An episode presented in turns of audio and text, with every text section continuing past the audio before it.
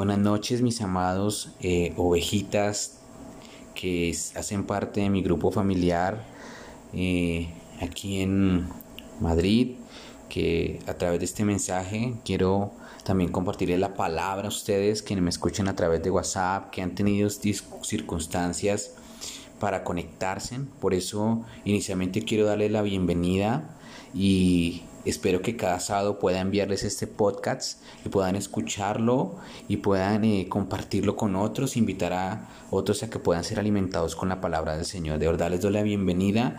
Dios les bendiga grandemente y les habla su líder Wilfer Bareño, el cual está dispuesto para bendecirles a través de esta palabra.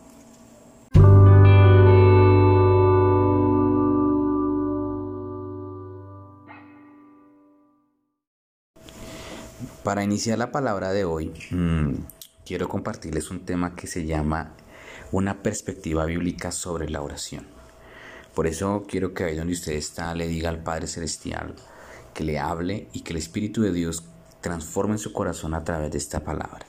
Hoy la compartimos en nuestro grupo, pero también quiero hacerla extensiva a ustedes y puedan ser bendecidos en esta hora y tener un pastoreo más cercano. Por eso hoy quiero invitarlos a que usted le diga al Señor ahí, Padre Celestial, háblame en esta hora y que tu palabra penetre mis huesos, mi mente, mi corazón y haga algo nuevo en mi espíritu. Por eso quiero darle inicio a este tiempo y quiero que usted vaya al libro de, de Juan, capítulo 17, del verso 1 al verso 2 que dice, estas cosas habló Jesús y levantando los ojos al cielo dijo, Padre, la hora ha llegado Glorifica a tu Hijo para que también tu Hijo te glorifique a ti, como le has dado potestad sobre toda carne, para que de vida eterna todos los que. Es muy importante que hoy podamos conectarnos en la oración y creer que Dios hablará a través de su palabra. Y así como Jesús nos modeló una vida de oración que trascendió los cielos, su oración va a trascender los cielos. Siga conmigo en este episodio y vamos a ver más profundo de qué hablaremos hoy.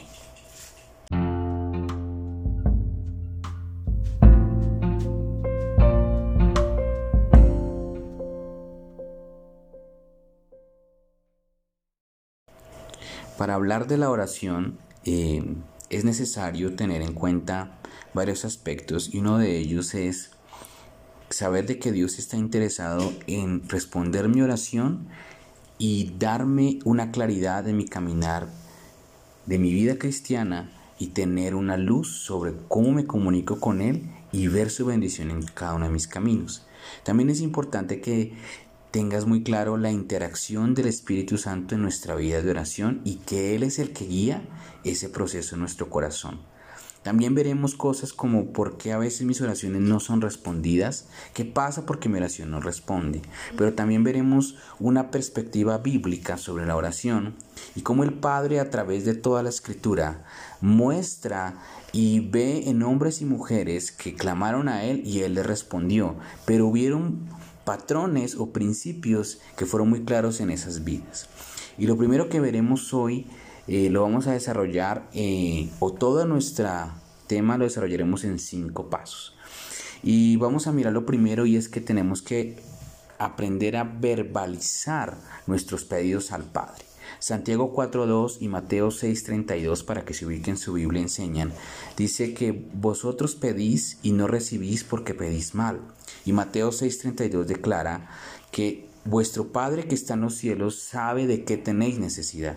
Y es muy importante que usted presente sus pedidos específicos a Dios. Sea muy específico con Dios. Otra cosa, que sus pedidos a Dios, que sean guiados de acuerdo a la voluntad de Dios, puedan interactuar con el corazón de Dios. Dios quiere que usted interactúe con Él y que sus peticiones sean conocidas a Dios. Usted debe tener una, quizá una petición por un familiar, por una situación, por una meta que alcanzar. Busque la voluntad de Dios en eso y dígale al Padre que le enseñe a orar por esas cosas. Y también el tener un pedido y decírselo y confesarlo al Padre, no solo en su mente, sino decírselo, le permite mantenerse enfocado en su tiempo de oración. Lo segundo que quiero enseñarle es que debe también entender que su vida de oración está conectada directamente con el mundo espiritual. Y toda oración que usted haga es recibida en el mundo espiritual para tener una respuesta en su mundo natural. Cuando me refiero al mundo espiritual me refiero a situaciones que tienen que ver con la claridad exacta de que es donde Dios se mueve su esfera de movimiento y muestra su soberanía.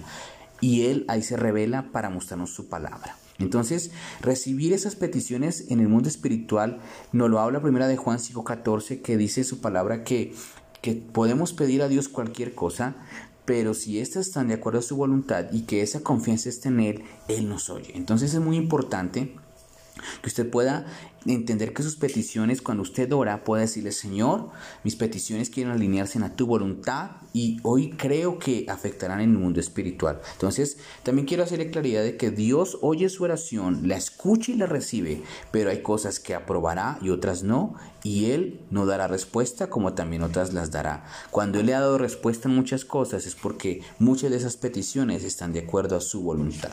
Lo otro que quiero enseñarle es, lo tercero, que crea que recibirá lo que pidió.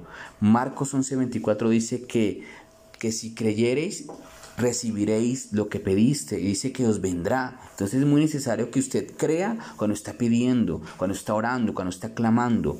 Y cuando creemos es que recibiremos beneficios espirituales como bendiciones terrenales.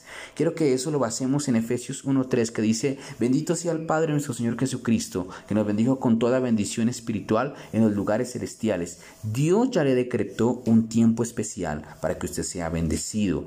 Y usted debe traer a través de la oración esas bendiciones espirituales, como cuáles, y las puede identificar que es el Espíritu Santo morando en su vida, el derecho de tener autoridad en Jesús, la promesa de la provisión, la protección, la dirección de Dios y lo que le pertenece a la vida y a la piedad, de acuerdo a la segunda de Pedro capítulo 1, 3.